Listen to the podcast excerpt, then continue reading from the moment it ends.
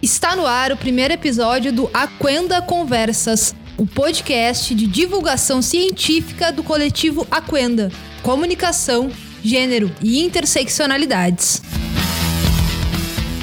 Eu sou Fernanda Nascimento e hoje vamos falar um pouco sobre gênero, sexualidade e raça no audiovisual brasileiro. E para comentar este tema, conversamos com o roteirista e antropólogo Michel Carvalho, com a diretora, roteirista e produtora audiovisual Mariane Ferreira, e com Jason Marconi, que possui doutorado em comunicação social e pesquisas no campo do cinema queer, além de também integrar o Aquenda.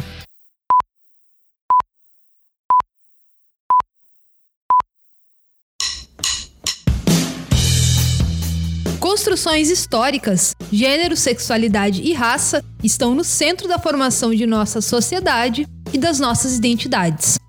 São estruturas fundamentais para as narrativas de séries, filmes, documentários e telenovelas, produzindo sentido sobre territórios e sobre sujeitos.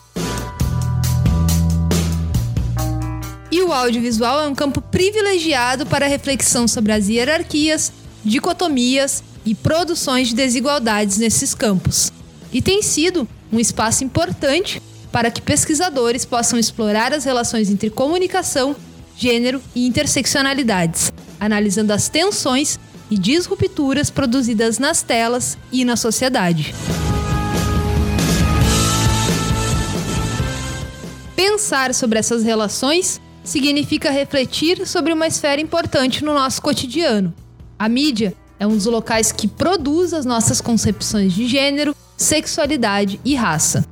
Conversando com Jason, a gente pode entender um pouco da importância da discussão sobre a comunicação e a responsabilidade dessas narrativas em nossa sociedade. Eu parto do pressuposto de que o audiovisual, o cinema de modo geral, não é aquilo que representa a realidade. É aquilo que constitui a realidade quando constitui realidade, eu acho que constitui corpo, constitui identidade. Nesse ponto, quando a gente trata desse assunto, a gente precisa tratar o cinema, por exemplo, como uma instituição, assim como é o Estado, ou a medicina, ou a escola, ou a universidade, porque produz conhecimento sobre as pessoas, produz enquadramento sobre as pessoas, produzem conhecimento sobre a nossa realidade, sobre os sujeitos. Então, é uma tecnologia do gênero também, uma tecnologia da raça, uma tecnologia da sexualidade. E não só uma coisa, um espelho ou uma janela para a realidade, mas que constitui essa própria realidade que a gente está inserido. E às vezes pode parecer muita responsabilidade dizer isso, é, talvez seja. Mas também não dá para se eximir nisso. Cientistas, ativistas e uma gama de diferentes sujeitos têm apontado as múltiplas formas de regulação e enquadramento que, em grande medida, reafirmam normas gênero, sexualidade e raça. E mais recentemente, refletido sobre as pequenas rupturas produzidas não só no audiovisual, como na sociedade de forma geral. A Mariane Ferreira comenta um pouco do longo percurso para a inserção de corpos diferentes nas representações do audiovisual. Ainda predomina corpos brancos e corpos cis, cisgêneros, né? Cisgêneros heteronormativos, assim. A gente tem hoje algumas iniciativas para incluir corpos diferentes, mas quando esses corpos são incluídos, eles partem também de um padrão. Então, por exemplo, quando mulheres negras são incluídas na tela, são mulheres negras, é, em sua grande maioria, mais claras, magras, cis e, em geral, é, que, que performam uma heteronormatividade. Homens negros, a mesma coisa. Há muito pouco espaço para corpos diferentes, para corpos trans, para corpos que não performam é, determinados padrões, né? Na conversa com o Michel, ele refletiu um pouco sobre as origens do cinema. Com uma formação em antropologia, estabeleceu paralelos entre o projeto colonial que impôs uma forma de conhecimento e de sociedade sobre diversos povos, e o audiovisual, especialmente o cinema. O audiovisual nasce dentro de um projeto colonial, né? nasce ali junto com a antropologia. O cinema e a antropologia, nesse primeiro momento, eles serviam a retratar o outro, observar o outro para colonizar, para dominar, para explorar. Né? Então, em que medida o cinema, né, a concepção de cinema, de imagem em movimento, ela já nasce racista, ela já nasce dentro de um projeto que é colonial e que vai afastando. Quando a gente coloca essa ideia do outro, que eu gravo, né, e você é meu objeto de gravação, eu sou o sujeito, e você é meu objeto, a gente cria necessariamente uma distância. Eu acho que a história do cinema é racista. Eu penso muito que a gente está vivendo um, um momento de mudança. Mudança de paradigma é necessário.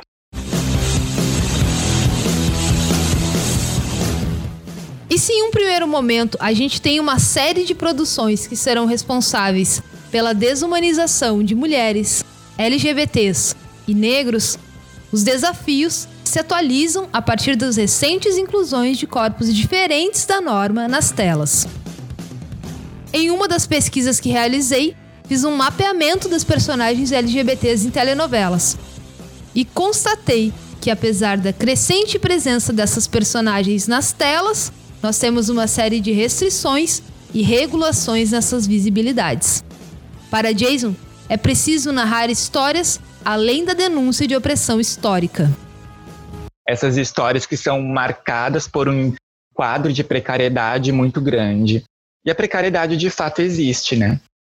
Mas dizer que são esses marcadores precários que nos constituem, que são as únicas coisas que constituem as nossas experiências, aí eu acho que é uma preocupação de ultrapassar um pouco essa cerca quando um filme ele não denuncia homofobia, racismo transfobia de uma maneira pedagógica, expositiva, não significa que ele não seja um filme político. Ele pode ser um filme político por outras vias, se aproveitando da narrativa e da estética experimental, fazendo outras coisas, né?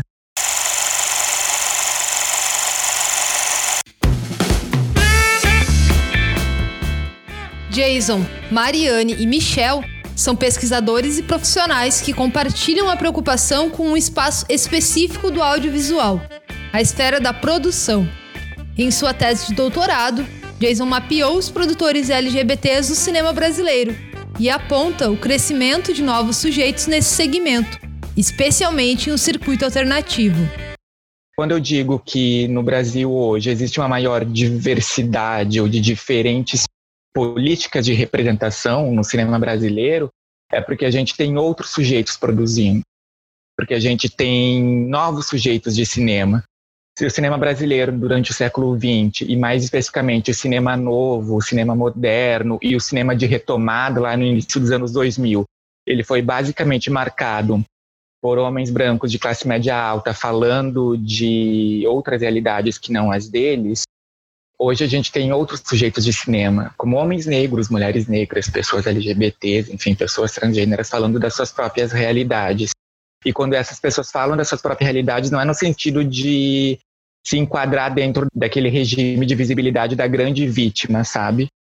Mas também extravasando e contando outras histórias e produzindo outras imagens e fazendo outros regimes de representação.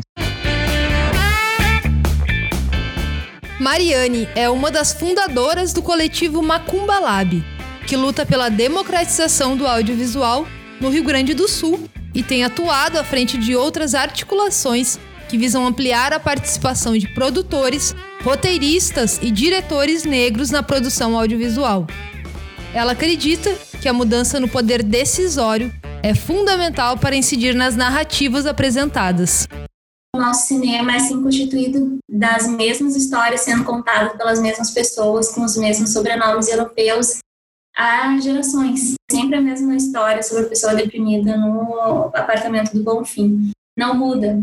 Quando a gente se organiza para produzir cinema é justamente para que as nossas vozes sejam ouvidas, para que a gente comece a mudar o imaginário, porque o que acontece essas histórias que são sempre feitas pelas mesmas pessoas, elas criam um imaginário, elas reforçam o imaginário da sociedade brasileira que é extremamente racista. A gente resistir e realizar cinema e fazer as nossas vozes serem ouvidas e as nossas histórias serem contadas é uma questão de sobrevivência. E para contar outras histórias, é preciso que outros sujeitos tenham acesso aos locais de produção.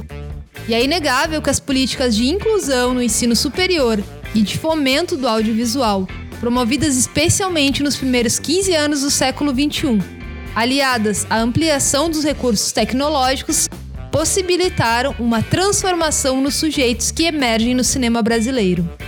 Eu acho que essa geração ela se formou e agora ela está falando sobre questões dela, sabe? Questões próprias. A gente não quer só mais falar da miséria, a gente não quer só mais falar da criminalidade, a gente quer falar da nossa subjetividade, né? a gente quer falar sobre colorismo, quer falar sobre homossexualidade, a gente quer falar sobre negros gays, a gente quer falar sobre mulheres lésbicas é, negras, né? Eu acho que a gente está aí com muita, muita força, né? Muita vontade de fazer, de pensar um outro cinema, né? Pensar e fazer outro cinema com múltiplos corpos nas telas e nos bastidores é um desafio que engloba e articula distintos problemas estruturais. E aí aparece a importância de uma análise que considere a interseccionalidade de marcadores de gênero, raça e sexualidade à classe, para que possamos perceber desigualdades entre grupos vulneráveis. Fazer cinema hoje ficou mais barato com a chegada da internet, com câmeras digitais. Ainda assim, fazer cinema é uma coisa cara, porque é produção, é pós-produção, é edição, é circulação, é curadoria. Por exemplo, na minha tese eu fiz um mapeamento de realizadores é, LGBT entre 2000 e 2019. E a maioria eram homens gays e mulheres lésbicas cisgêneras, brancas. Então, ainda assim, tinha uma defasagem muito grande de pessoas negras e de pessoas trans fazendo uh, cinema no Brasil. Essas pessoas, ainda assim, elas estão alijadas desse campo de produção e desses meios de produção. Tem uma coisa que é bastante cruel quando a gente estuda a história do cinema negro no Brasil, é quão poucas mulheres negras tiveram acesso a produzir cinema. Nós temos vários pioneiros homens do cinema e pouquíssimas mulheres negras. Mas então aí já começa a entender um pouco da alimentação dessas discussões que acabaram não incluindo a mulher negra. Isso persiste até hoje, assim. Você vê é, várias produções importantes acontecendo boa parte delas está sendo comandada por homens e não por mulheres negras. A pesquisa da Ancine divulgada em 2016, que é um marco da, né, da nossa luta, porque coloca em números e dados algo que a gente já sabia desde sempre, mostra que enquanto homens dirigiram 2% dos filmes lançados comercialmente, que é muito pouco, mulheres não dirigiram nenhum. E mulheres não tinham dirigido nenhum desde 1984 que Adélia Sampaio lança Amor Maldito e depois demora 30 anos para que Camila de Moraes lance O Caso do Homem Errado. É, nesse interim, vários filmes foram feitos por mulheres negras, só que eles não tiveram, não foram lançados comercialmente. Porque ser lançado comercialmente também é um processo custoso, burocrático e é, elitizado e as consequências da maior inclusão de corpos diferentes nas representações e na produção pode ser percebida nos pequenos detalhes, como nessa história que o Michel lembrou e nos contou sobre a criação de uma cena de racismo na qual ele foi um dos roteiristas. Eu lembro, por exemplo, de uma cena que eu estava escrevendo numa série que fiz. Era um homem branco, que era chefe, e uma menina negra que era subordinada a ele. Ele era chefe de cozinha e ela era aprendiz ali e tal. E aí a gente precisava demonstrar que aquele cara era escroto, machista e racista com ela.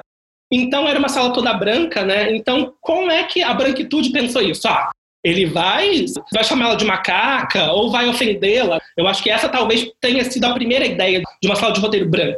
Eu falei, não precisa, né? Eu acho que esse racismo, até brinco, né? esse racismo anos 90, entre muitas aspas, ele distancia, no sentido de que a pessoa vai sentar em casa e vai dizer: Ora, eu não sou racista, eu não faço isso, eu não chamo ninguém de macaco.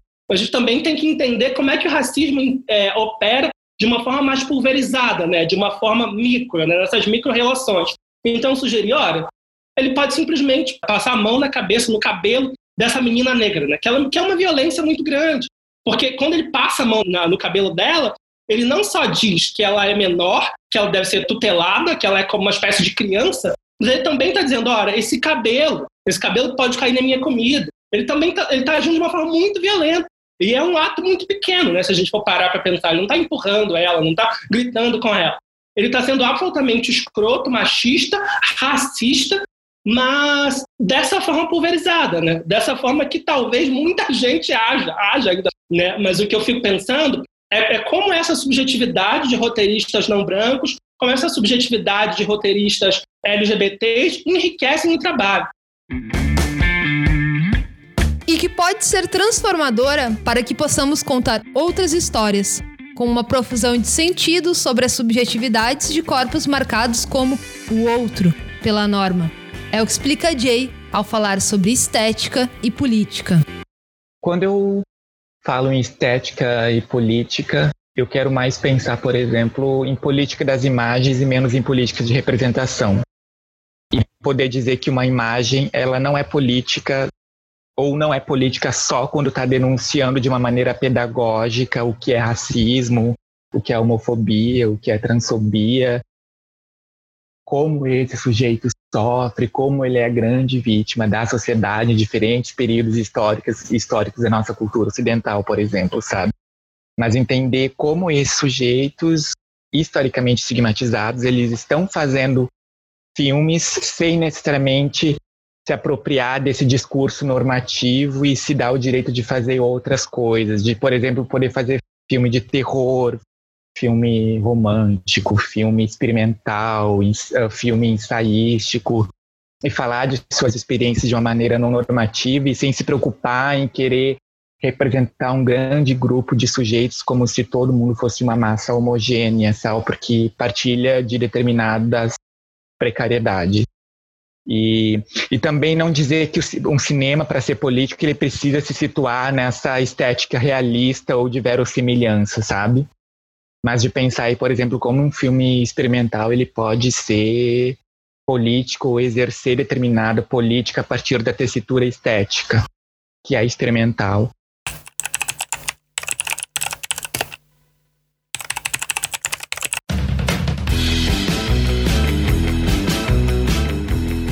E para transformar esse cenário, há uma série de articulações que têm sido desenvolvidas, seja por pesquisadores, seja por produtores, para a realização de trabalhos em rede, de projetos coletivos que construam mudanças mais amplas a partir do envolvimento de vários sujeitos.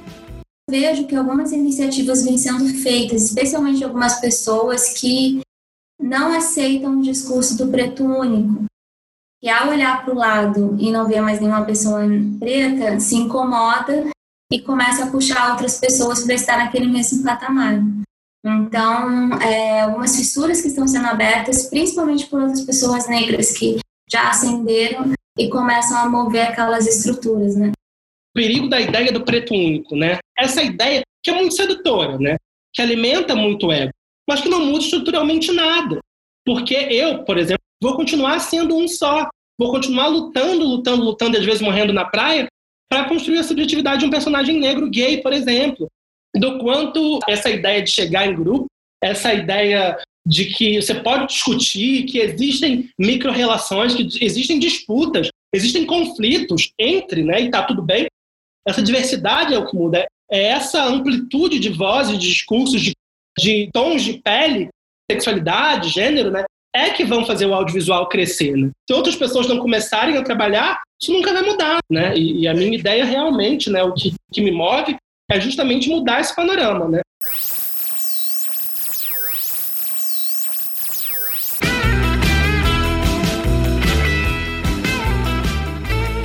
O papo tá massa, mas o nosso podcast é curtinho. Nos próximos episódios, vamos explorar outros temas que fazem parte das nossas pesquisas e dos desafios do campo da comunicação, dos estudos de gênero e interseccionalidades. Este episódio foi produzido e apresentado por mim, Fernanda Nascimento, e foi um dos contemplados no edital de financiamento de projetos culturais e digitais do Governo do Estado do Rio Grande do Sul. Siga nos acompanhando nas redes.